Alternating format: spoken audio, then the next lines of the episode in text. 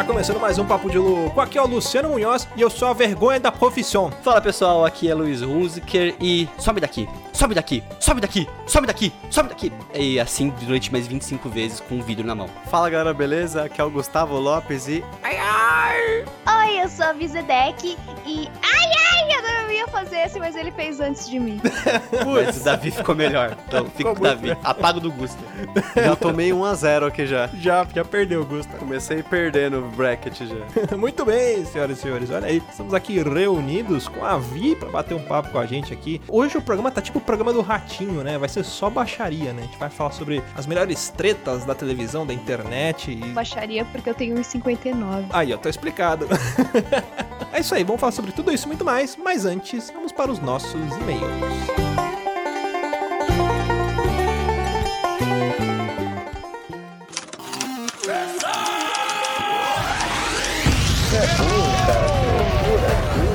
Você é burro. Que coisa absurda.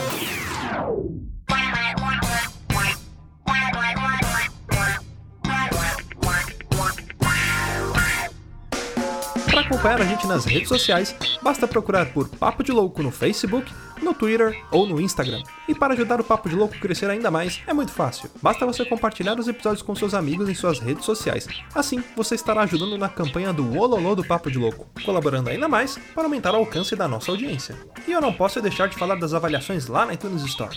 Deixa lá suas 5 estrelinhas e um comentário bem bacana. Lembrando que as avaliações serão lidas neste quadro. E para o ouvinte que deseja nos ajudar financeiramente, você pode colaborar através do PicPay, do Padrim e de doações lá no PayPal. Qualquer contribuição é muito bem-vinda, e dependendo da sua contribuição, você pode ganhar recompensas e brindes exclusivos do Papo de Louco. Para você que está chegando agora, lembre-se de assinar o nosso podcast. Ele é gratuito, está disponível lá na iTunes, Spotify e principais aplicativos desta mídia para smartphone.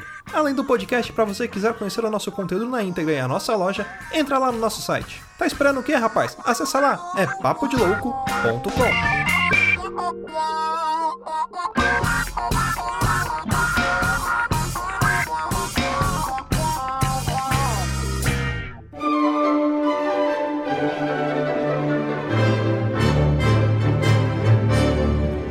senhoras e senhores, vamos então para mais um quadro de leitura de e-mails recadíssimo de informação. Já estou aqui com ele, o David Copperfield dos Board Games. Gustavo Lopes, como é que você tá, meu querido?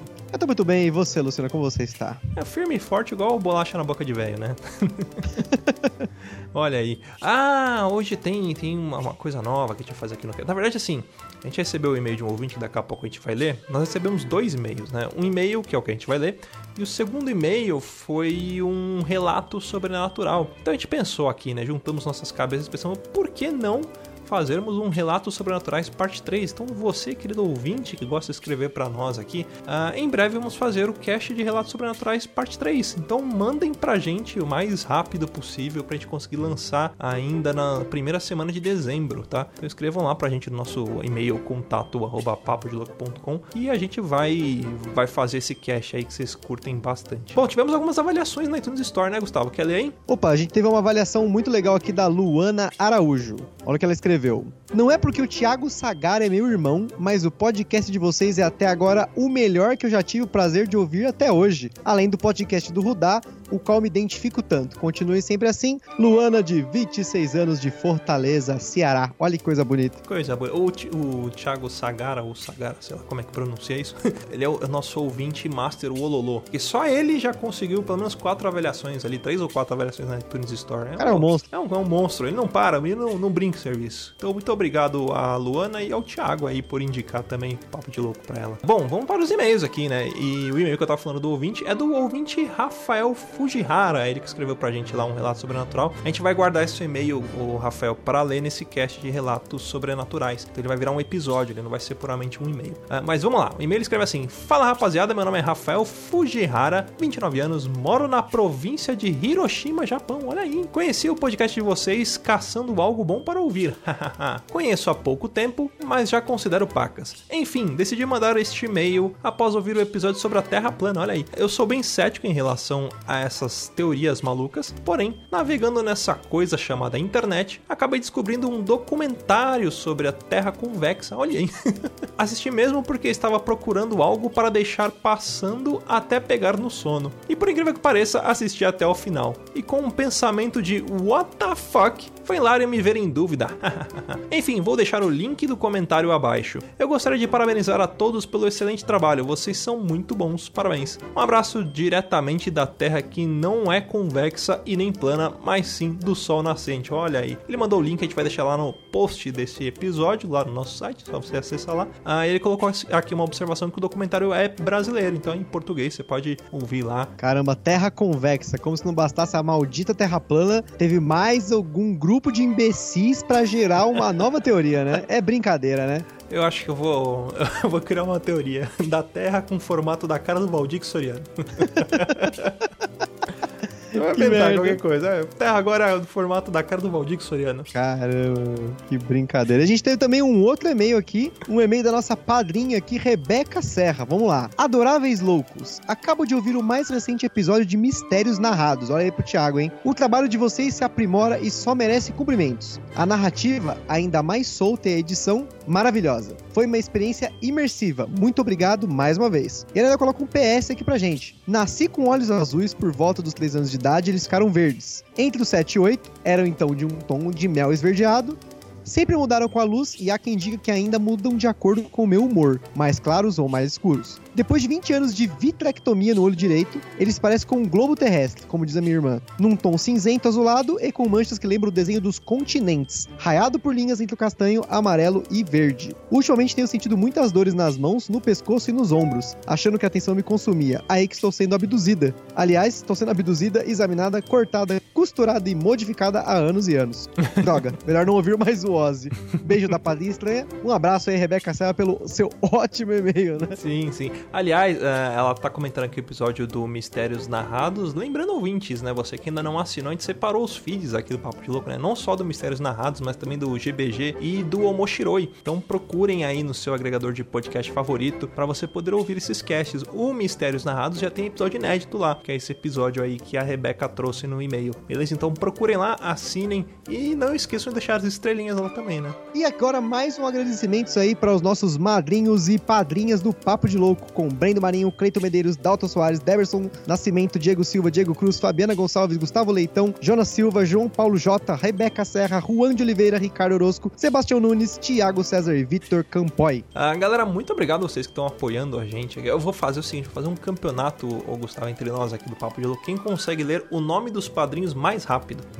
Opa, vamos, demorou, hein? Demorou, vamos aí, hein? Vamos aí. Próximo cast a gente tenta fazer isso aí. Bom, galera, muito obrigado mesmo. Lembrando, você quiser apadrinhar a gente, é só acessar lá padrim.com.br barra papo de louco ou lá no PicPay, é o picpay.me barra papo de louco, tudo junto. E no PicPay, se eu não me engano, se você abre a sua conta ali, você ainda ganha 5 reais de cashback. Com esses 5 reais você pode apadrinhar o papo de louco. Então aproveita, corre lá e já manda esse cashback pra nós aqui que vai estar ajudando a gente a fazer o cash crescer mais e mais ainda. É porque pensa só, 5, mano, 5 reais, dependendo do lugar que você vai, você não toma um expresso. Uhum. Cinco, só que 5 reais pra gente, se você é padrinho, 1, 2, 3, 5, 10, 15, 20 padrinhos, pra gente já faz a diferença. Então, pega esse cashback aí que o Luciano comentou e manda pra gente aí, por favor, né? Exatamente, é isso aí. Porque eu, eu preciso trocar de carro, não, brincadeira. É, Você colaborando aqui com o Papo de Louco vai estar ajudando nos custos, porque a gente mantém o site, mantém um monte de coisa aqui, e tudo isso envolve custo, né? A gente faz com muito amor e carinho, mas contando com a colaboração de vocês aí, vai ser sempre muito bem-vinda. Ah, bora pro cast, Gusta? Bora lá, vamos lá, vamos ouvir esse cast que tá sensacional. Cada merda que a gente viu, pelo amor A de gente Deus. superou. A gente conseguiu. Foi, foi- e detalhe, né? Foi uma coisa meio chique, né? Como é que foi a palavra que a gente usou, Erudito. você usou aí? Erudito. Erudito, olha só, uma tretas erudito, coisa bonita, né? Mas vou deixar vocês ouvirem aí, né? É Vamos lá. aí. Bora pro cast e pau na máquina.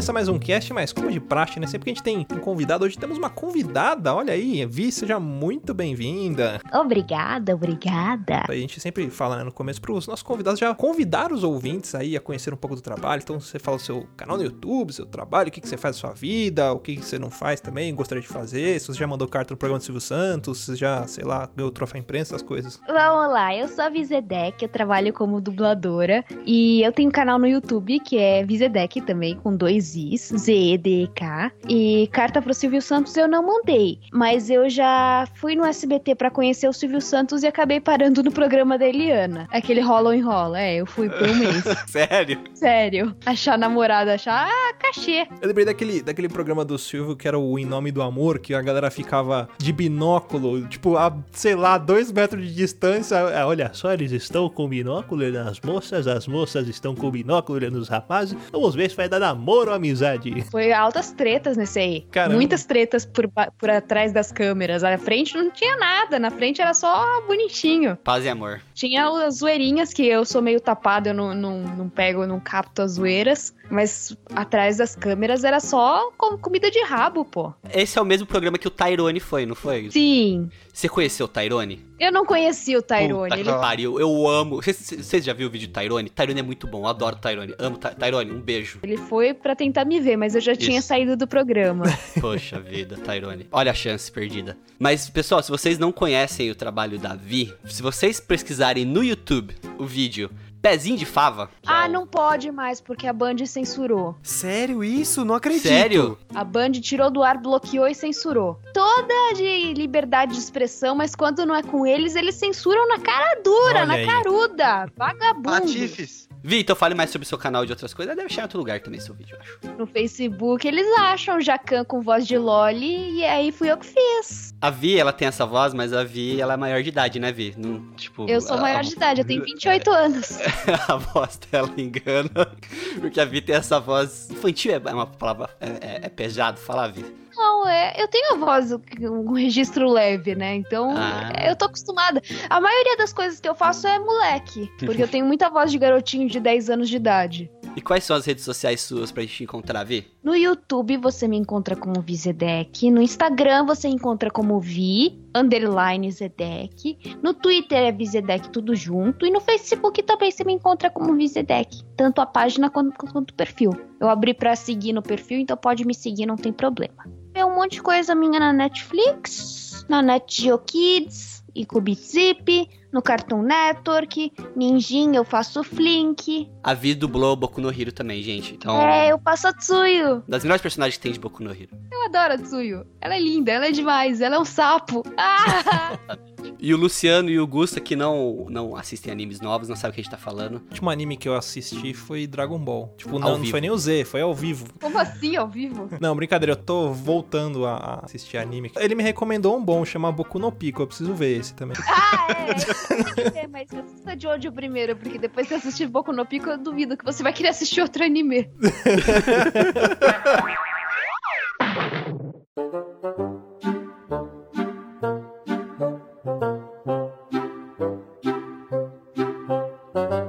aí. E Hoje, agora, a gente vai bater um papo aqui, vai falar sobre as maiores tretas, né? Da, da internet, da televisão, do rádio, da. Como é que a gente vai fazer hoje? Aqui, gladiadores vão subir nos ringues pra. Aí é que tá a dúvida, porque eles vão brigar entre eles ou vai ser uma briga melhor que a outra briga? Como que vai funcionar isso, Luiz? Você que é o nosso organizador de tretas oficial. O que que eu imaginei? Eu imaginei que aqui poderia ser como se fosse um ídolos, certo? A gente avaliando, a, a Vi é a Cis, né? Super simpática, super prestativa. O Luciano é o Miranda, é o cara que todo mundo gosta.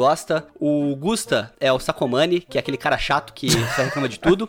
Chato e idoso, né? E eu sou aquele quarto maluco que ninguém lembra o nome, que é irrelevante pra tudo que aconteceu até hoje no Ídolos. Mas assim, eu acho que a gente podia analisar a qualidade de briga, sabe? Ah. Se teve voadora, se teve pescotapa, que aqui eu acho que é o único tipo de briga, de luta, que vale a pena qualquer tipo de golpe baixo. Quanto Tipo- mais golpe baixo, melhor. Exatamente. Preferencialmente. Então vai ser, como que eu digo, emotivo, né? Aquela briga que mais tocar É. a gente, a gente escolhe. É, eu acho que tem plasticidade plasticidade, eu acho que tá assim, um critério técnico. Plasticidade da briga, O enredo, o enredo tem que ser bom. enredo tem que ser bom, as falas. Não adianta nada ter um filme de luta bom se não tem um bom diálogo, um bom, uma, uma boa argumentação, entendeu? Então, as falas têm que ser boas. Eu acho que, a, como eu falei, a plasticidade, a- o enquadramento, fotografia é excepcional. Uma boa fotografia faz a diferença numa boa luta. Se teve quebra de objetos ou não, também isso conta ponto. O uso de objetos conta ponto também. Eu acho que tudo isso conta ponto. Tem mais algum ponto importante aqui pra gente validar nessa, nessa cúpula do trovão? Acho que você falou tudo. Falei tudo, não falei nada, é isso aí.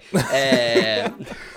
A, dura- acho- a duração também é importante, eu acho, hein? A duração É, da briga é é importante. É. Duração é Quanto importante. maior, melhor, né? A gente quer ver porrada, né? E eu acho que tem uma coisa importante também que é o contexto também. Contexto, opa. É, eu acho que assim, a gente fala também da questão do, do enredo, né? do- das falas durante a briga, mas o contexto pré-briga é muito importante também. Porque ele pode, ele pode conduzir essa, essa disputa pra algum lugar diferente. A gente vai ver muitas brigas aqui que o contexto tem muito mais valor do que a briga em si. É, ele pode ser decisivo, né? Porque se, por exemplo, sei lá, você, você avalia, você, você olha a briga, aí você, putz, eu fiquei do lado desse cara aqui. Só que se você entendeu por que começou a briga, você fala, não, pô, esse cara aí que eu tô torcendo tá errado, é o outro que tá certo, né? E vocês sabem por que, que a Hello Kitty não tem boca? Ah, Porque ela fala com o coração. Qual que é a relevância disso nesse assunto? Nenhum. Mas acho que é deixa pra gente começar.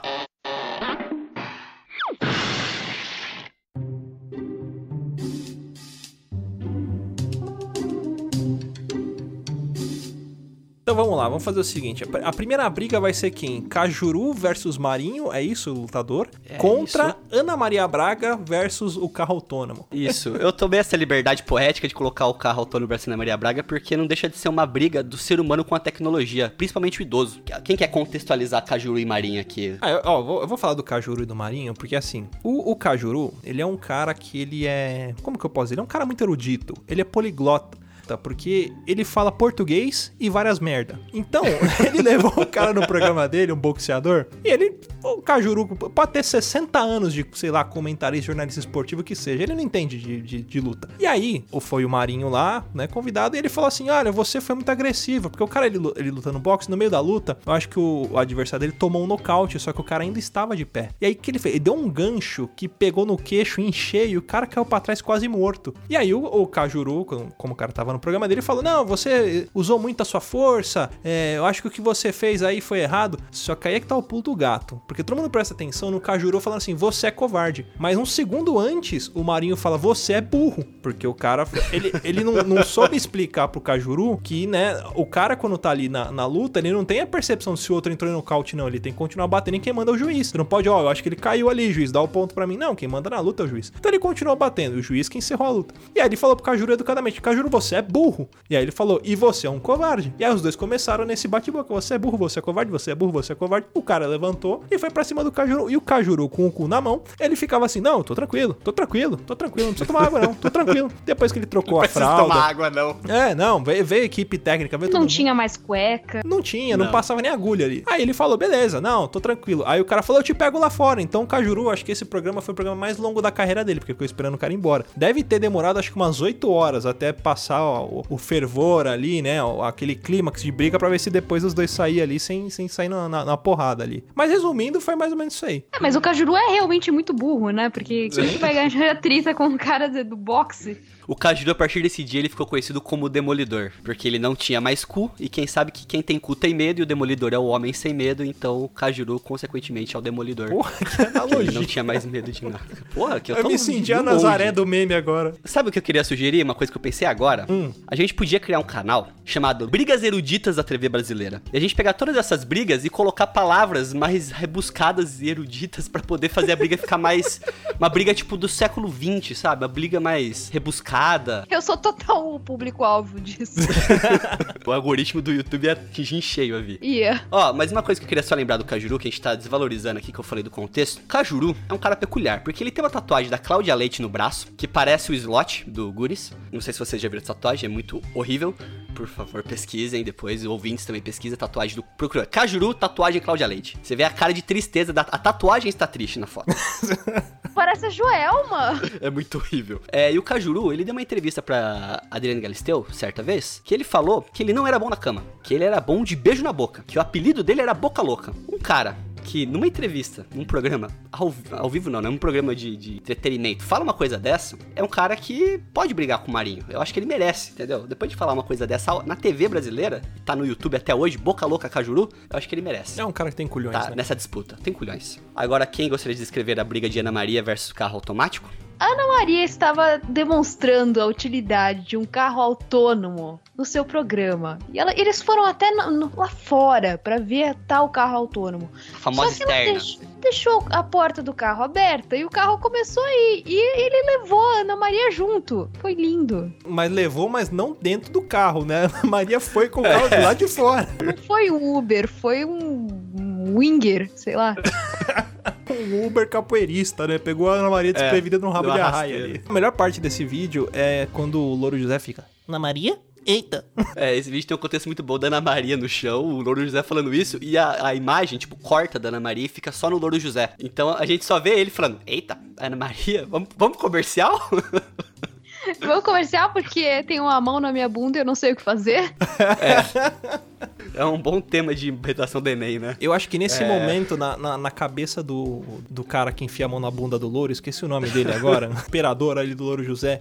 Operador de Louro José. Imagina a carteira de trabalho desse cara. Ó, função, operador de Louro José. Eu imagino que por um milésimo de segundo passou na cabeça dele a introdução do programa, mais você, no dia seguinte. Só que assim, mais você com o Louro José. Tipo, Ana Maria morreu, É. tá ligado? Tem um vídeo muito bom relacionado a Ana Maria e Louro José, que é o vídeo dos pratos da Ana Maria. Já viram esse vídeo? Que É um que o Louro José derruba o prato, que o prato é uma cara. Exatamente. Ela comprou no leilão os pratos. Aí tem um vídeo que chama assim: Louro José ensina ao patriarcado como funciona o comunismo. Que ele derruba os pratos e começa a tocar o hino da Rússia no final, sabe? que ele fica falando o vídeo inteiro. Nossa, Ana Maria, você comprou esses pratos caros e não dá um merrel de aumento pra mim, hein? Caramba! Poxa, Ana Maria, mas você me dá esse salarinho michuruca comprando esses pratos caros. Bom, é só lembrando o contexto que Ana Maria e Louro José têm uma, uma relação quase um Naruto e Sasuke, sabe? É, eles são inimigos, mas são amigos ao mesmo tempo.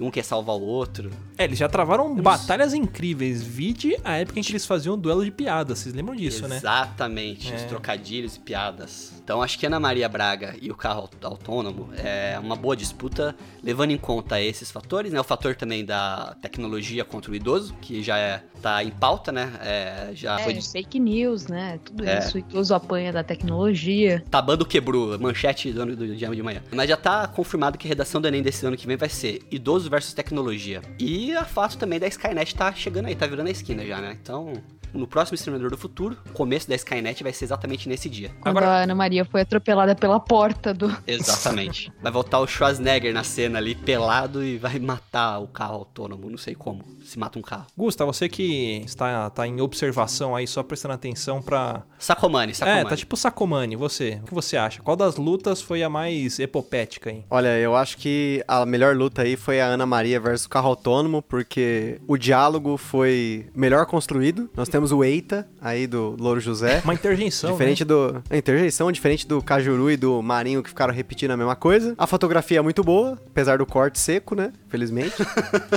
o uso de objeto, porque na luta do Cajuru não teve uso de objeto, a gente teve aí o, o- o uso de um carro, no caso a porta, né? Também foi muito boa. A duração a do Cajuru foi melhor, mas eu acho que nesse contexto, por tanto de treta que a Ana Maria já fez com o convidado, a duração aí a gente pode relevar. E o contexto, obviamente, né? Que é a questão da Skynet aí, a gente teve aí o Sled Exterminador, que flopou pra variar, né? Enfim, né? Muito melhor o programa da Ana Maria. Eu acho que nesse ponto tem um quesito também que é muito importante. Quando você vai filmar uma, uma cena, né? Você precisa ter um- um- uma triangulação muito bem feita ali. E você percebia que existia uma alternância de, de protagonismo entre o Louro José, o carro e a Ana Maria. Cada um tinha o seu espaço, então também fico com, com um voto aí pra Ana Maria versus carro autônomo. Qual o seu voto, Vi? Eu acho que eu vou ficar também com Ana Maria Braga versus carro autônomo, porque eita é uma palavra muito brasileira. E em relação à a, a, contemporaneidade do idoso versus a tecnologia, a gente tá vendo que isso muda até democracias no mundo. Então eu vou ficar com Ana Maria Braga versus carro autônomo. Gente, que maravilhoso. Eu me sinto no, eu me sinto no super pop, discutindo assuntos assim que não vai ter relevância nenhuma pro futuro do país, mas de forma muito profunda. Lindo. Ó, eu voto também na Ana Maria, acho que lavada, merecido. N- não tem, não tem, não tem contestação. Então, 4 a 0 para Ana Maria Braga versus carro autônomo de lavado ganhou do Cajuru contra o Marinho ou boxeador.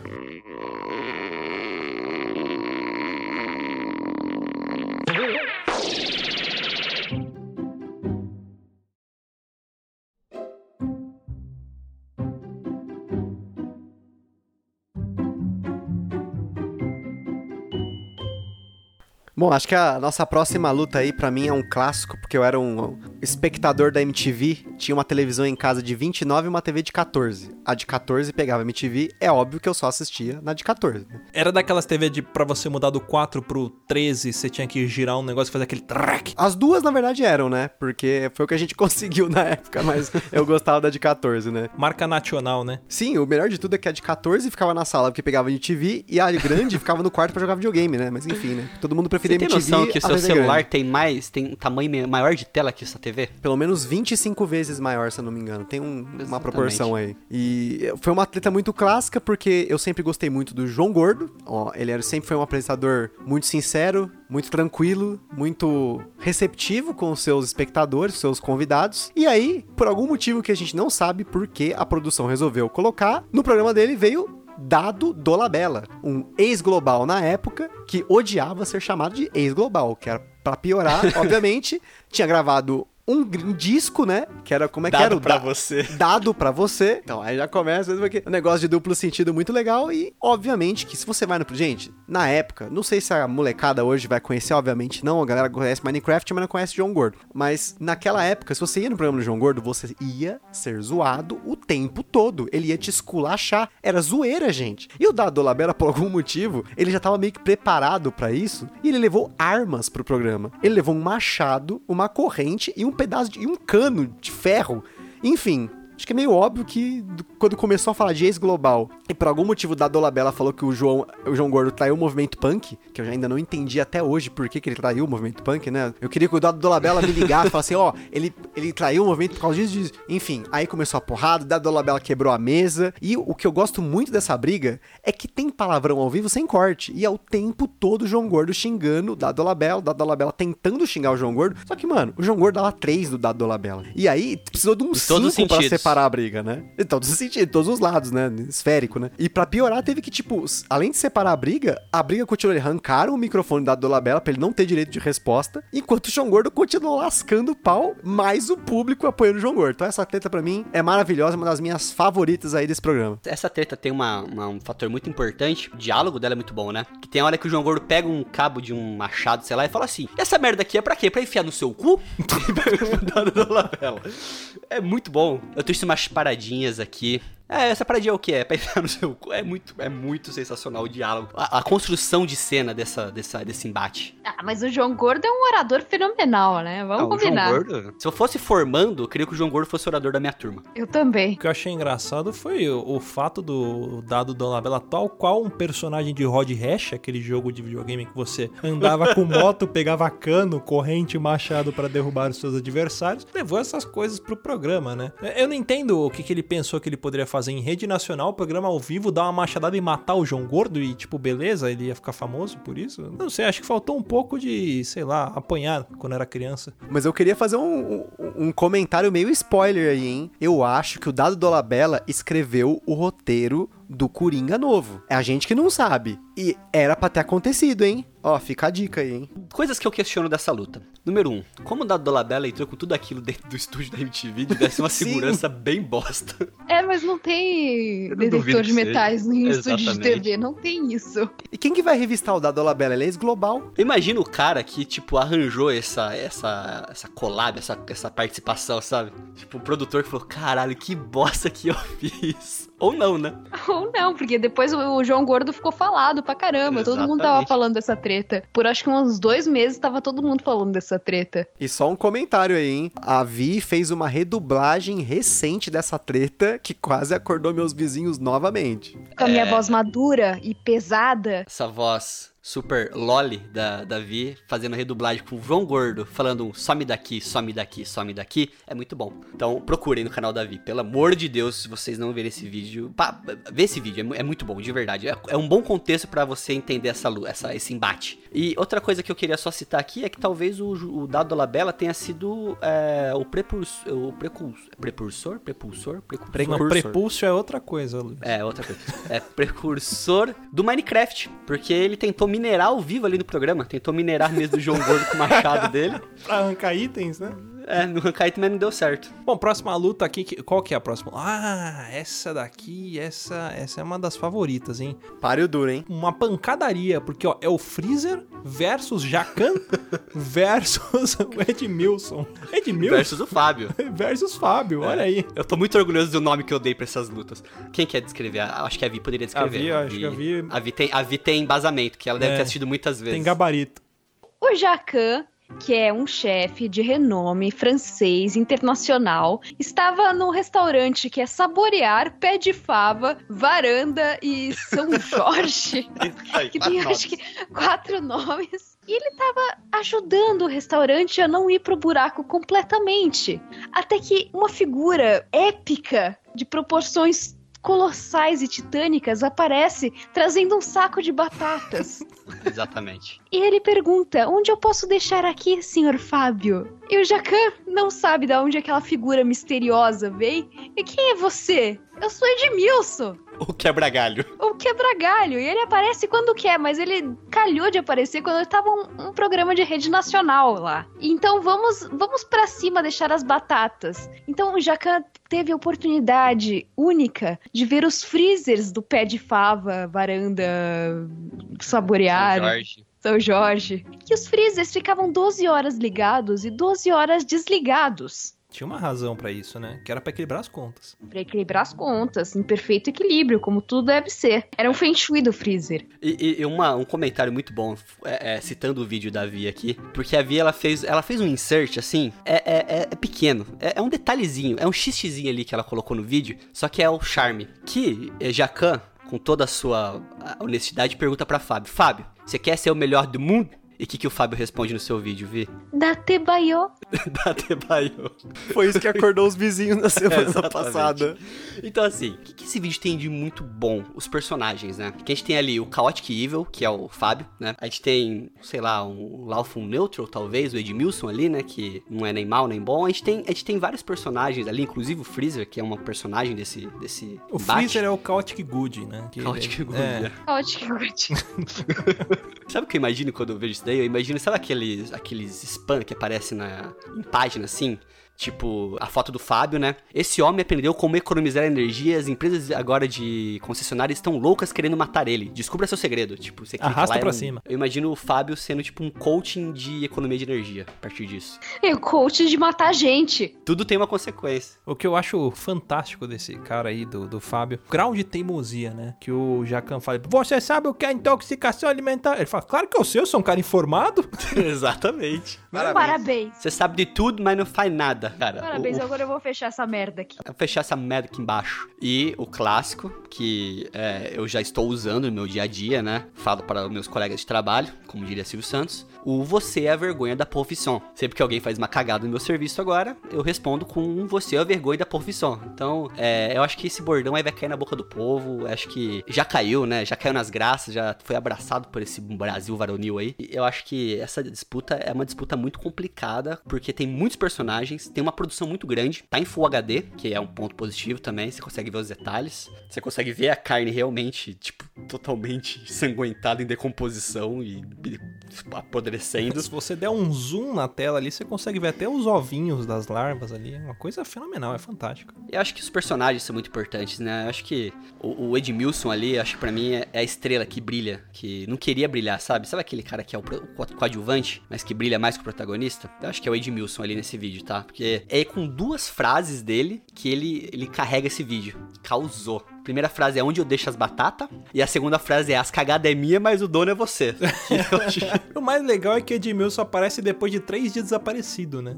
Exatamente. Do tipo, nada, pela o cara aparece com batatas. Ó, arrumei batata aqui pra você. Batata. Uma coisa que eu acho incrível também nesse vídeo é que o Jacan, tal qual um David Bowie da culinária, ele, ele é especialista em lançar hits. Porque não só, né, ele fala lá, você é a vergonha da profissão, tem também o Cala a Boca e o clássico dele que é Tá Faltando Tom Perro. É, bordões que já são mundialmente conhecidos, né? Aliás, são bordões bilíngues, né? Porque ao mesmo tempo ele fala francês e português na mesma palavra. Porto Freis também, né? Mas é, no geral, eu acho que eu acho que o contexto da luta, dessa, desse embate aí é muito bom. Quem, quem, quem começa votando? Quem começa votando? Então vamos lá. No quesito diálogo, tá embaçado, porque a compensação a, a- a do Jacan produziu muitos bordões, que a gente vai falar aí por muito tempo. O diálogo do Dado Dolabella e do João Gordo é fenomenal. Eu acho que assim, ele, ele, ele usa palavras, ele usa frases, sentenças assim, que é, uma, é um quebrando o outro, é um toma lá da cá, e nesse quesito eu acho que a do Dado Dolabella ainda é melhor. Fotografia, obviamente, a gente tem aí a produção 4K, né? Nem precisa falar, né? Uso de objetos, acho que o Dado Dolabella ganhou, sim, disparado, né? Você levar um machado, um cano e uma corrente pra um programa de televisão, numa maleta de ferro, parece uma maleta de poker. Sensacional, foi um, um movimento, um, um, um move aí muito sensacional Dado Dolabella. Parabéns, tá de parabéns aí pelo, pelo disguise aí, né? Tô falando muito Foi uma, inglês, porque... foi uma carta começando a- armadilha virada pra baixo. Exatamente, Trap Hole. A duração acho que a do, a do Jacan ganha, porque a gente tem aí uma extensão aí de quase 4 minutos e 16 segundos no vídeo cortado, contra apenas 3 minutos do da Dolabella, apesar que o da Dolabella tem a versão estendida de 5, mas a gente releva aí. A versão do diretor. E o contexto, acho que tá empatado, hein? Então o meu voto vai pro do Jacan, porque eu gosto do Jacan. Então, pensando aqui nessa confraria de pessoas aqui presente no Super Pop, levando em consideração todos esses fatores levantados aqui, o que que eu vejo? A gente viu que o do Jacan, ele tá rendendo bons memes e boas frases que tendem a perdurar por muito tempo. Mas, como a própria Vi já disse anteriormente, João Gordo da Dolabella já tem 12 anos. Um vídeo que perdurou por 12 anos ainda tá na memória popular, tá no imaginário popular aí desse Brasil. Todas as retrospectivas da Globo, da Record, cita esse momento. Eu acho que por um valor afetivo muito grande, João Gordo e Dado Dolabella é uma disputa é, que tem que ser valorizada. Eu acho que o Brasil tá, tá, tá, tá, tá perdendo seus ídolos, entendeu? A gente tem que valorizar nossos ídolos de novo. Ayrton Senna, João Gordo, eu acho que tem que voltar a dar atenção pra esses marcos aí da história do país. Então eu vou votar em João Gordo e Dado Dolabella. Não pelo Dado, mas pelo João Gordo e porque o Dado quase apanhou, que eu queria que ele tivesse apanhado. Aí seria, tipo, epic win. Aí seria o concurso. Olha, esse essa disputa eu fui pego pelo coração. Porque eu tenho um sonho. É um sonho que eu tô aqui de peito aberto agora, vou confessar pra vocês, uma pessoa completamente sentimental, que o meu sonho é um dia tomar cerveja com o Jacan. Porque, cara, eu vejo vários vídeos assim da galera tipo tomando breja na rua e de repente o Jacan aparece do nada, e tal qual o Edmilson assim, pá, ele aparece. E a galera tá comendo torresmo na rua. E o que, que o Jacan faz? Ele pega o torresmo ele come. E tipo, ele não fala tá faltando tom perro. Ele fica ali com a galera. Então, apesar dele ser um, um chefe renomado de cozinha francesa, ele é um cara humilde. Eu sou um grande fã dele por conta disso, sabe? Então, acho que isso já conta um, um ponto muito positivo. Agora, falando do, do momento em si, porque aquilo ali nada mais é do que a personificação de uma obra de arte, né? São quatro pessoas participando, aliás, quatro sujeitos, né? Porque o Freezer não é uma pessoa, mas tá envolvido ali, tem o seu papel fundamental, que é o que? O Freezer nada mais é do que a carta virada para baixo também. Você não sabe o que tem ali, é o elemento de surpresa, tal qual uma caixa de Pandora. Quando Edmilson abre ali, você vê as trevas saindo de dentro do Freezer, né? Então tem, tem muita coisa ali que existe uma arte por trás, não é puramente um vídeo de discussão porque o cara desligou e ligou o Freezer, né? Por exemplo, olha a, a simbologia do Freezer. Quando ele fala assim, eu deixo ligado 12 horas e desligado 12 O Freezer representa a vida. É a vida. Nós temos o. Exatamente. Yin Yang, equilíbrio. Dia e noite. 12 horas de luz, 12 horas de trevas. Então existe uma filosofia muito grande nesse vídeo. Por isso que meu voto vai pro Jacan. João Gordo, me desculpa, eu também gosto muito de você, mas meu voto é pro Jacan. Eu acho que é nessa hora que a Vi questiona, o que, que eu tô fazendo aqui? Não, eu tô no lugar certo, poxa. Antes da Vi fazer a sua avaliação sublime, eu queria fazer um comentário rápido sobre o programa do Jacan, que pra quem acha que é isso, é, o programa do Jacan tem encenação, que é sacanagem, que é tudo mentira, o último episódio da temporada 2, que foi a presente temporada desse ano de 2019, eles foram num restaurante que chama Barvark, Barvak, que é um restaurante indiano. E eu tive a oportunidade de visitar esse restaurante antes do Pesadelo na Cozinha, e realmente o restaurante é exatamente como está no programa. Os garçons não sabem falar português, eles não entendem, eles erraram a nossa comanda. Eu fiquei mais de uma hora e meia esperando pra jantar no meu aniversário. A escada do restaurante e o restaurante estava no reboco puro, e a parte de baixo realmente parecia uma oficina de carro. Tanto que quando eu cheguei a primeira vez no, no- no restaurante, era tipo 3 horas da tarde de um dia que eu tava de férias, que eu comi duas vezes lá, né? Caralho, que corajoso. Então, é que na primeira vez nós éramos os únicos clientes. Então, tipo, eles estavam totalmente dedicados a entender o nosso português. Mas eu achei que era uma oficina, porque tinha uma garagem embaixo que parecia que você tinha que colocar o carro ali, sei lá. Enfim, o programa do Jacan pode ter um pouquinho de teatro, mas ele é real. O que acontece lá é real, gente. Então, meu voto aí, reforçando meu voto pro Jacan, é real. Eu morava na rua do Maktub, que é o restaurante árabe. Cara, eu lembrei de você porque eu assisti esse episódio essa semana. Eu vi eles gravando, porque eu voltava do trabalho, ou às vezes eu ia, porque eles ficam o dia inteiro lá, né? E, e tava a equipe lá do, do, do, do Jacan gravando. Eu não cheguei a ver o Jacan, mas eu via toda a equipe, os caminhões com equipamento de som e tudo mais. Mas eu morava, tipo, a um quarteirão do El Maktub. Augusto, só uma última coisa, só pra completar o que você falou. Você foi em quantas pessoas lá no, no restaurante mesmo? A primeira vez com duas, na segunda vez com cinco. Das cinco pessoas, quantas passaram mal? Uma. Uma passou mal. 20% Ah, tá bom. vai, é passou mal. aceitável. No vídeo desse restaurante indiano dá pra ver um rato passando por trás do Jacan. Acho que Sabe eles que é o acharam que, que mostrar o rato era muito forte, né? Muita coisa que depois da reforma o povo não ia querer ver. Mas É. aparecem os ratinhos lá também, ratatouille. Tá, exatamente, é o Linguini. Agora eu vi o voto de Minerva. Voto final. O voto final. Cara, João Gordo versus Dado Dolabella é um clássico, isso é fato. E tanto o Fraser e o Jacan, quanto o João Gordo Dado Dolabella são, são duas obras de que eu me orgulho muito de ter feito a redublagem.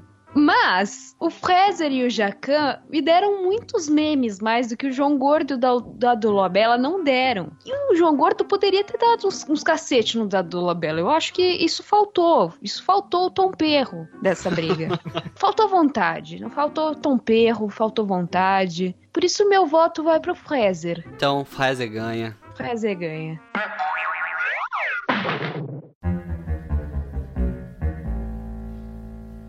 Luiz, você que é amigo do Theo Becker aí, que é seguido por Theo Becker no Twitter, quer falar sobre essa treta? Eu já falei isso antes para as pessoas que ouvem esse podcast, vou falar novamente, porque eu me orgulho disso. Se tem uma coisa que eu tenho, assim, coisa que eu me orgulho na minha vida é de plantar uma árvore, escrever um livro e ser seguido pelo Theo Becker no Twitter.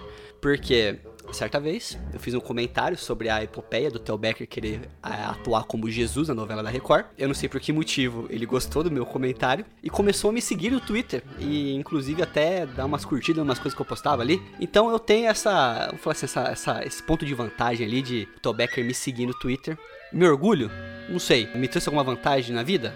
Não. Mas é um fato. Então o que acontece? Theo Becker, no auge do seu uso de oxidrolona, no auge do seu, do, do seu uso de anabolizantes e outros produtos químicos não recomendados pela Organização Mundial de Saúde, é, ele resolveu participar da Fazenda, né? Programa esse da Record, famoso por suas disputas e brigas e momentos épicos. E ele, em certo momento, desejava tomar banho. E o Jonathan, Jonathan estava tomando banho, né?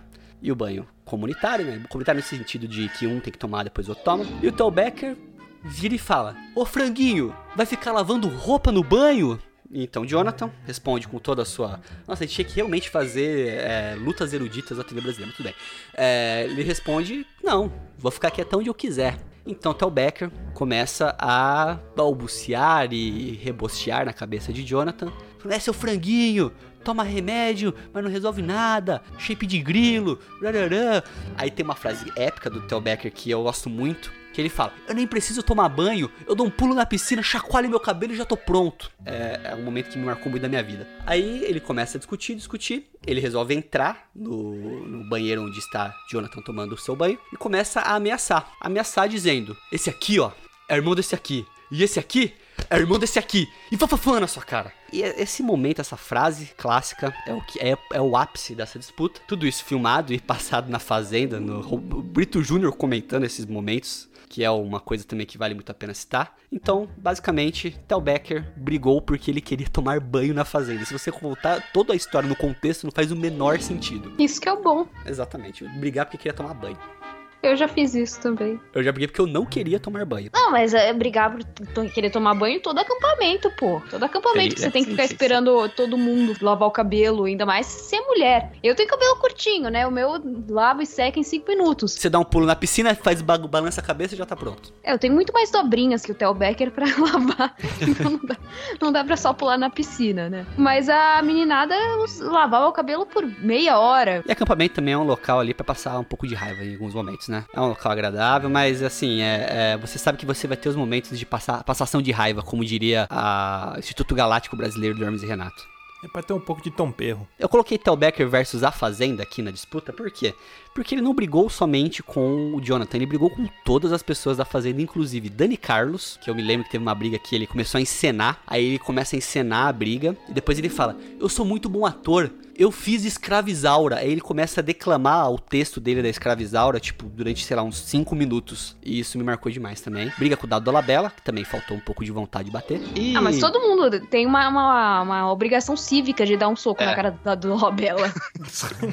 E outras brigas mais aí que vieram surgindo. E também as conversas dele com os animais, os equinos da fazenda, né? Onde ele desabafava e chorava pro cavalo. É, são todos momentos marcantes ali de uma fazenda que não volta mais. Próxima briga que a gente tem aqui, o próximo barraco, vamos dizer assim. Eu não diria que é um barraco, na verdade. Por quê? Porque é um programa de garbo e elegância, né? É um programa que traz cultura pra família brasileira, que passa em horário nobre. né? Estamos falando, é lógico, da briga de Lazier versus as uvas elétricas, né? Que em horário nobre, né? Ele estava apresentando como que funcionava uma, uma vinícola, né? Para cada tipo de vinho, qual era a uva específica, tempo de, sei lá, de maturação, tempo em que a pessoa tinha que pisar com seus calos cheios de frieira em cima das uvas, né? Para extrair o supra-sumo da, da polpa do suco e fazer esse vinho tão gostoso que a gente toma. E num determinado momento ele começa a declamar ali, falar um pouco a respeito de cada tipo de uva e ele aponta para o seu amigo Pederneiras que estava ali, né? Pederneiras que é, é sempre atento, prestativo, né? Um cara que a qualquer é, momento poderia responder qualquer pergunta de prontidão. E ele aponta para uma certa uva e fala assim: Pederneiras, estas são mais de mesa, né? Por quê? Porque ele se referia ao quê? Ao vinho de mesa. Aquele vinho que você toma com a sua família no almoço de domingo, macarronada, aquele bife à parmegiana, olha que beleza, frango empanado, coisa bonita. Na, na minha época, eu, eu fazia muito isso, sei lá, década de 90, começo dos anos 2000, assistindo Domingo Legal. Era muito bom, não podia tomar vinho naquela época, mas eu comia meu macarrão ali e meus pais tomavam vinho de mesa. Então, Pederneiras ali e Lazier naquele momento me remeteu muito à infância quando ele chega e fala assim: Pederneiras, essas mais de mesa. Olha que beleza. Neste momento ele vai fazer o quê? Ele vai fazer um carinho nas uvas, ele vai tocar as uvas, ele vai mostrar pro público. Por quê? Porque o cara, quando ele é, é um Ternura. jornalista, é exato, um gesto de ternura ali. O cara, quando ele é um, um jornalista, um apresentador, ele precisa interagir com o público. Então ele vai lá, ele toca a uva, e naquele momento em que ele toca a uva, Zeus olha pra ele e fala assim: Você vai morrer. Shazam. A uva fez Shazam. então um choque de 220. Olha pra ele e fala: É tu mesmo. Essas mais de mesa. Ai, ai! E ele toma um choque e cai. E aí ele toma um pau da uva, né? Que foi isso que aconteceu. Ele perdeu da Ele uva. perdeu da É. uva. A uva venceu uma disputa. Quem diria que um ser inanimado, uma, uma fruta, conseguiria vencer de o- uma coisa que eu lembrei agora só, não tem nada a ver com essa disputa, eu só queria recordar porque é bom deixar marcado aqui. Eu lembrei da Narcisa Tamborindé, que você falou de o apresentador ele tem que tocar nas coisas, né? Que ela tá numa exposição de quadros assim, ela fala: "Gente, ai que loucura, olha esse quadro aqui". Ela começa a tocar no quadro e a, a- tipo a artista do quadro fala: "Não, não pode tocar". Ela fala: "Ai, gente, aqui não pode tocar, Lisa, desculpa". né? Ela começa a bater com a mão. Ai, gente, olha esse aqui que legal. Ah, é só Narcisa Tamborideg, um beijo, Narcisa. Mas Lazier, Lazier é, é, tem um fator muito importante, né, que o Gusta relembrou aqui, que eu não, não me recordava, é que ele odeia que citem esse momento da vida dele. E é o melhor momento da carreira dele, né? Ele vai ser sempre lembrado pelo ai, ai.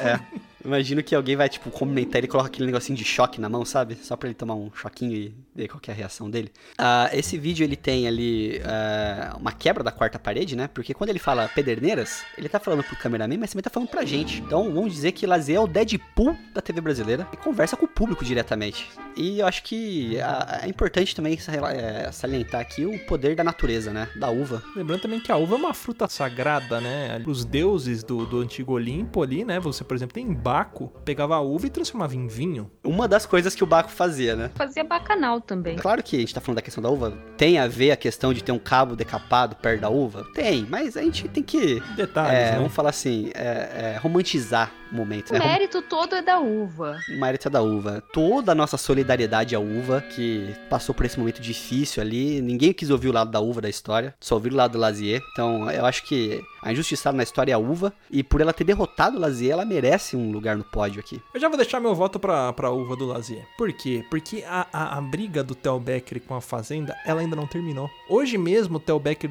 tweetou um vídeo de Brito Júnior confessando de que Theo Becker foi injustiçado durante o programa da Fazenda e que ele era prejudicado pela própria produção para que ele não ganhasse a Fazenda. Caralho. Então eu acho que essa, essa briga ainda não terminou. Por isso que o meu voto ele vai para pro Lazier e, e a uva, porque a uva claramente ela nocauteia o Lazier e ali acaba. Temos um campeão.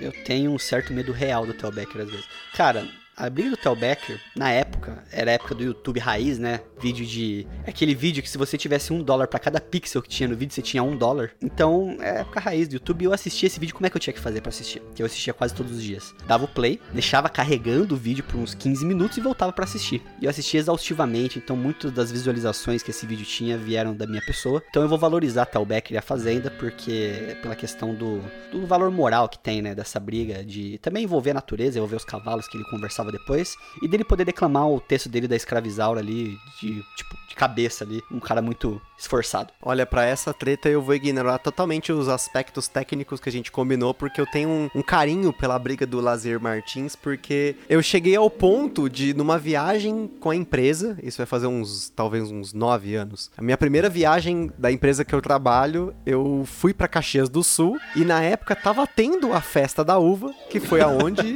rolou a reportagem do Lazer Martins, e eu fiz questão de uma pessoa, na época que era da empresa, meu cliente, né, na época, de me levar até o local onde o Lazer Martins tomou um choque pra saber como aconteceu a briga. E detalhe, eu ainda tenho mais um carinho pelo Lazer Martins, porque eu estava assistindo a votação do Marco Civil da Internet, né? Algo que era muito importante pra todo mundo aí que gosta da internet, né? E a única coisa que eu conseguia ouvir quando ele tava falando a opinião dele sobre o, o Marco Civil da Internet era Pederneiras, Pederneiras, Pederneiras, Pederneiras, Pederneiras. E isso, eu não lembro o que ele falou, mas eu lembro que ele tava no bagulho. Então, meu voto é pra Uva versus Lazier. Eu tenho sempre um, um pé atrás com a Fazenda, porque eu acho que é um programa que, não sei, as personalidades que chamam lá não merecem estar lá. Eu acho que tem gente que merece muito mais estar lá do que as personalidades que estão lá. Não falando do Theo Becker, o Theo Becker, o Theo Becker merecia estar lá, mas o Dado do Alabella não merecia estar lá e não merecia ter ganhado, ele merecia levar um soco na cara. E o Lazier versus a. Uva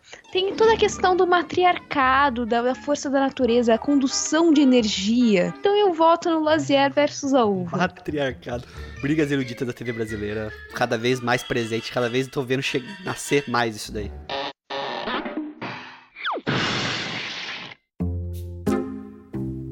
Próxima, próximas brigas, o que, que a gente tem aqui? Galerito versus Gil da Esfirra. Essa, essa, é uma, essa, essa pega no coração também. Essa é top 5 brigas aí. Essa briga, ela tem fatores muito importantes que são trilha sonora melhor que Hans Zimmer de- dessa briga, uma questão de ambientação que é o Nunes Filho cantando né, e dançando enquanto tem a briga rolando no fundo, extremamente profissional. Qual que foi a briga? Programa de TV, programa do, Ama- do, de, de do Amazonas. O programa tinha um bonequinho que chamava Galerito, chama Galerito, né? Que é como se fosse um xaropinho do programa. Então, o programa vai rolando e o boneco, como tal qual o xaropinho, vai fazendo comentários desnecessários durante todo, toda a edição. Existia uma figura particular ali da região da cidade, né, de, Ma- de Manaus, que é o Gil da Esfirra, que é um, um homem, tá, de porte médio, tá, é um pouco rechonchudo, aquele gordo forte, sabe, aquele gordinho fortinho, Famoso Fordo, forte gordo. que ele era conhecido pelas suas esfirras fechadas que ele vendia pela cidade e fa- fazia. Então ele levava no programa esfirras e distribuía pela plateia. Só que Gil da Esfirra era um homem que não levava desaforo pra casa. E Galerito, ele era um chaotic evil. Ele queria só causar o caos ali da- durante o programa. Então,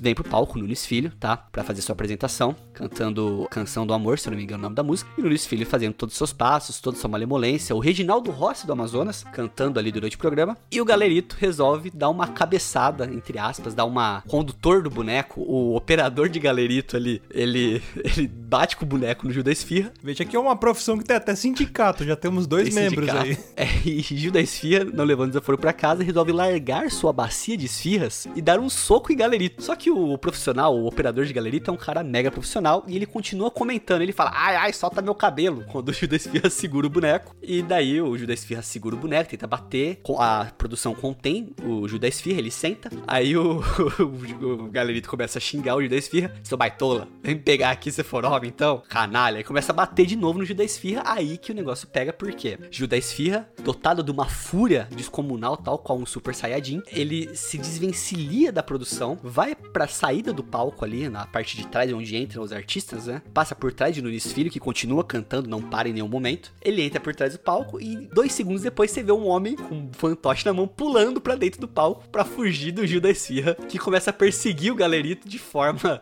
tal qual Tom e Jerry eh, nos ensinaram durante toda a nossa infância. Então essa briga ela tem esses momentos épicos e inclusive depois que o, o Gil da Esfirra é contido novamente, o boneco do Gil da Esfirra bate mais uma vez, ou seja, o cara é folgado de verdade. Basicamente é isso. É, tem várias montagens muito boas. Tem uma montagem muito boa que é aquela música do Dragon Ball, sabe? Quando tem a abertura do episódio? Aquela tan tan tan tan que é inclusive a musiquinha do Chora Mais, sabe? Que o pessoal coloca lá do Chora Mais. Tocando essa musiquinha, como se fosse a abertura do episódio, né? E no momento que Judas Esfirra se levanta, transforma o Judas Esfirra em Super Saiyajin 2, coloca um cabelo loiro nele e finge que ele tá soltando um Kaioken atrás do galerito. Então, existem mil montagens dessa briga, uma melhor que a outra, e o contexto dela é muito bom, porque essa briga se estendeu por outros programas, inclusive o galerito oferecendo um bolo em outro programa para Judas Esfirra. Judas Esfirra fica emocionado de ganhar um bolo de galerito como sinal de paz, até o momento que Galerito resolve tacar o bolo na cara de Gil da Esfirra, iniciando mais uma vez a disputa ali entre o homem e o fantoche. Bom, retornando aí à Fazenda, né? Porque é um, um palco aí de muitas brigas, de muita falsidade, de muita palhaçada e patifaria. Nós temos a briga maravilhosa do Fábio Arruda com a Ana Paula Minerato. Pra começo de conversa, eu, eu sei quem é o Fábio Arruda, figura caricata. Mas eu não me lembro quem é a Ana Paula, Ana Paula Minerato. Eu lembro que era uma mina loira e eu não sei da, o que, que ela, Ela era fazia musa da, vida. Gaviões da Fiel. Exatamente, música da Ou galera. seja, pra variar, ela tinha um papel irrelevante e ela só tava ali como figuração, né? Na Fazenda e na Sociedade. Na fazenda e na sociedade, pra variar, né? E o Fábio Arruda, ele começa a discutir com, a, com essa mina por um motivo muito esdrúxulo, que pra falar a verdade, eu não me lembro o motivo, porque era uma coisa, foi uma coisa muito, sabe aquelas brigas que você vê na rua? Você tá passando na rua e você vê duas tiazinhas se matando e um cachorro andando em volta Sempre e tem as cachorro. crianças chorando. Sempre aparece. Quando alguém se fode, então o cachorro tá lá. E de preferência o cachorro tá cruzando com a perna de alguém ali. Exatamente. Na verdade, se não me engano, ela tinha salva de uma berlinda ou algo do tipo, e ela comemorou isso.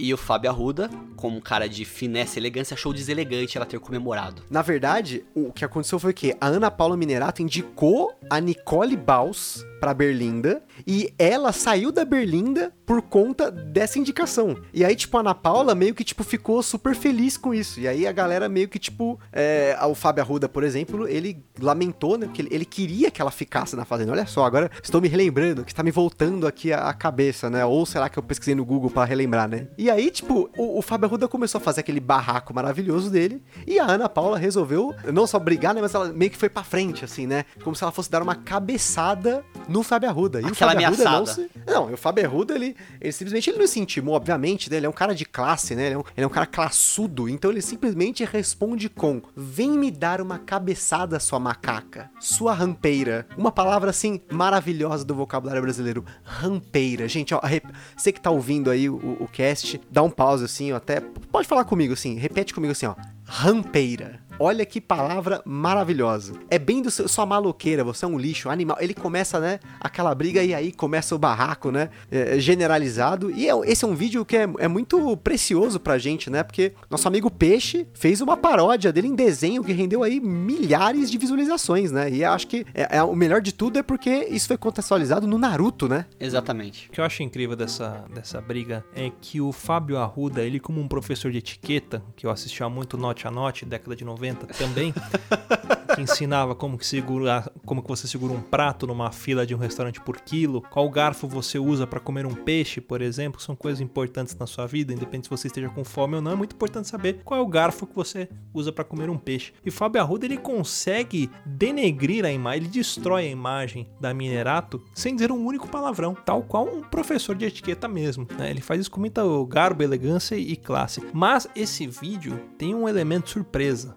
Tal qual um Liminha que fica ali agitando o auditório, você tem o Dinei que fica agitando. Olha lá, olha lá, vai dar uma cabeçada nela. Olha lá, olha lá, olha lá. Tá vendo? Olha lá, vem, vem dar a cabeça. Ele é um elemento que, se não tivesse ele na cena, talvez não teria todo esse glamour, esse charme. Porque é uma pessoa que lembra do elemento de triangulação que eu disse? E por quê? Por exemplo, quando você imagina uma cadeira, se ela tem apenas duas pernas, ela não consegue se sustentar. Mas se uma cadeira tem Ela é uma três bideira. pernas. Exato, é uma bideira. Se ela tem pelo menos três pernas, tal qual um banco de boteco, já consegue se sus- sustentar, né? Você precisa ter ali os três pilares da atuação de uma briga épica. E o Diney, ele é esse terceiro pilar aí que traz alegria pra garotada e pra você, mamãe, e você, papai, que tá assistindo em casa. O Diney, eu acho que é um elemento muito importante nessa briga, porque, como a gente citou aqui, o Peixe, né? Que ele fez essa releitura, vamos dizer assim, né? Tal qual a Vi faz as redublagens, o Peixe faz suas releituras das brigas. Na releitura do Peixe, ele deu muito destaque pro Diney. Então, assim, eu já tinha visto essa briga antes, mas eu nem tinha percebido o Diney. Aí você vê que ele é aquele elemento surpresa, aquele jogador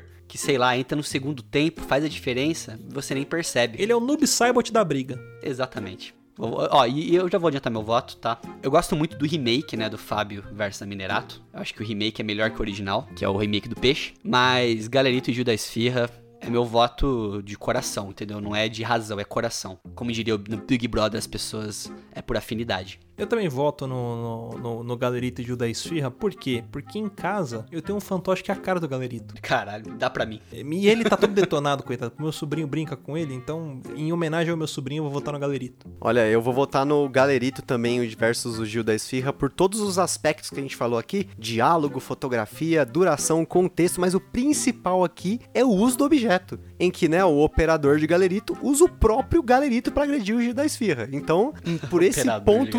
Específico e principal aí dessa briga, Gil versus Galerito tem o meu coração e meu voto. Olha, a briga do Gil e Galerito tem meu coração também, porque é um- um- uma jornada eterna, um antagonismo eterno entre Gil e Galerito. Sim. É uma coisa que não acaba só ali. Ele passa por vários programas talvez por várias eras e várias reencarnações. Eu acho que nesse aspecto não tem o que falar. Eu acho que dá- só Galerito e da Esfirra realmente merece meu voto. Nossa, Vi, você falou, me emocionei aqui agora.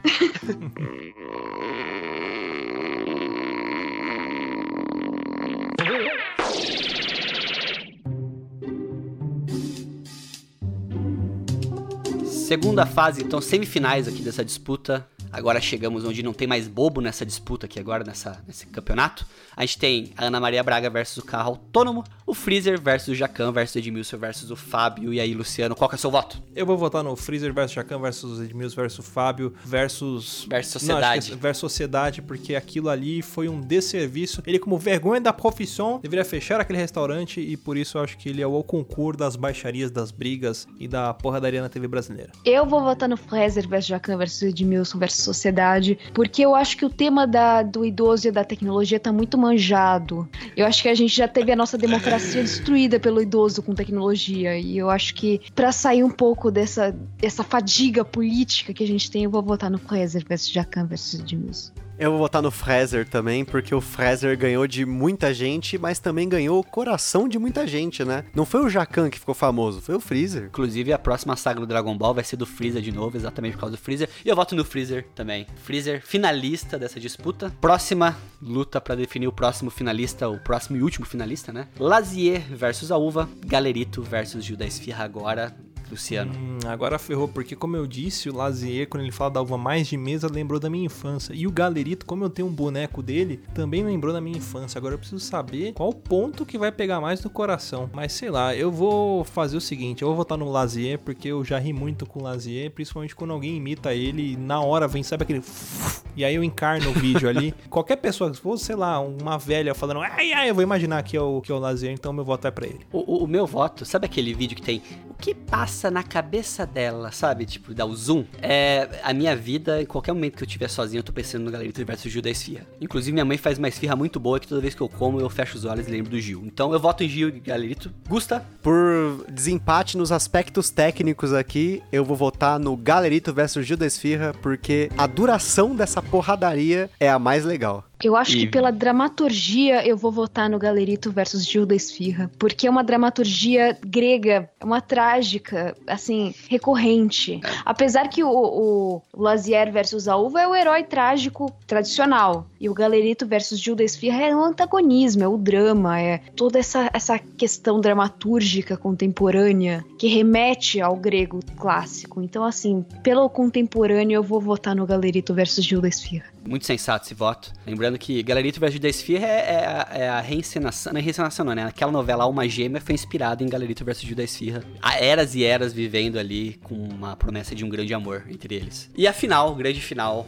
Frisa vs Jacan vs Gimils vs Fab. Vamos começar o voto aqui pela ordem de, abertura do programa, pode ser? Pode ser. Luciano, então. Então, olha só, o meu voto, eu acho que assim, uma briga, ela precisa ser épica. E é nesse momento em que eu trago aqui a memória de todos vocês, de falar a respeito de Eneida. Eneida, que nada mais era do que um poema do épico e latino escritor Virgílio do século I a.C. Por quê? Por que eu estou fazendo essa correlação? Porque nesse canto ele fala sobre Enéas, né? A saga de Enéas, que pode ser quem? Pode ser Jacan. Jacan representa Enéas, né? E, e o que, que ele faz? Ele, ele é um troiano que ele, ele, ele é salvo dos gregos em Troia, né? Então o que acontece? Ali o cavalo de Troia, o que, é o cavalo de Troia? É o Freezer. O Freezer é o cavalo de Troia. Então Enéas está ali para ser salvo daquele aquele momento, né? Aquela emboscada e Jacan ele salva toda, toda a cena porque as pessoas que iam comer aquela comida iam morrer, né? Então por isso que eu voto na, na- eu não, não sei o que eu tô falando, mas vou votar no Freezer.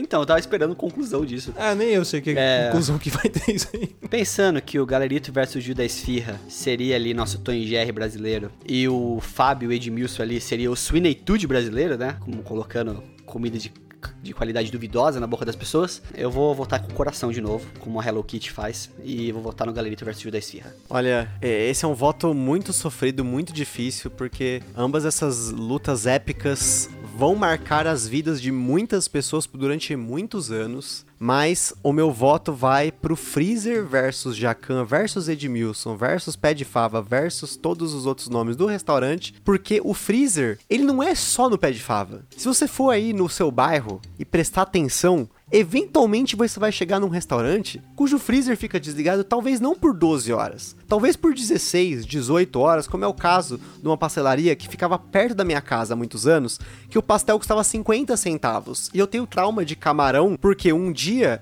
o cara pediu um pastel de camarão e dentro dele tinha uma barata. Então, assim, por conta dessa relação íntima entre o freezer e a possibilidade de você ser morto ou não pela própria comida, eu voto no freezer. Eu, se eu for votar, eu vou ter que fazer um voto tendencioso. Porque o Freezer me deixou famosa também. Mas pode ser tendenciosa, que a gente tá aqui pra isso. É, então. O Freezer também me deixou famosa. Além da dublagem, do trabalho de dublagem que eu faço há quatro anos.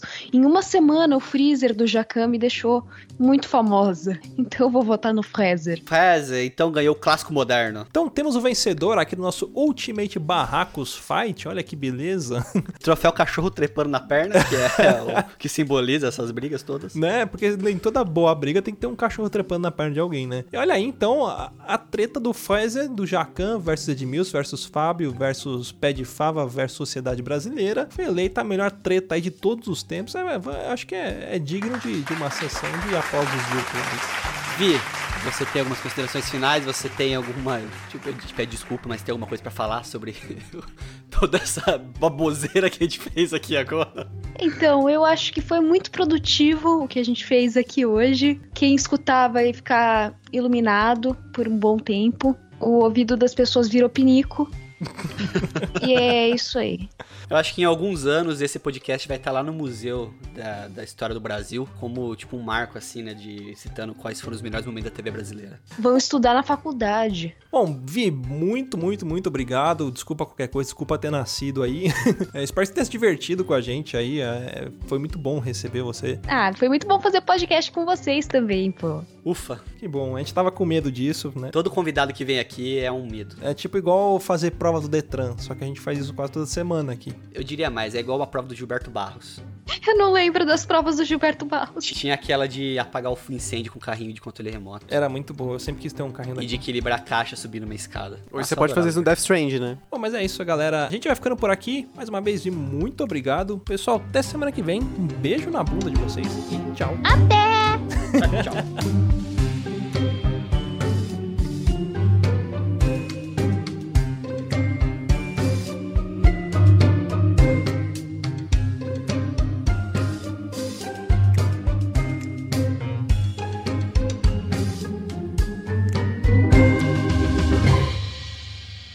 mais? Acesse papodelouco.com ou assine o nosso podcast.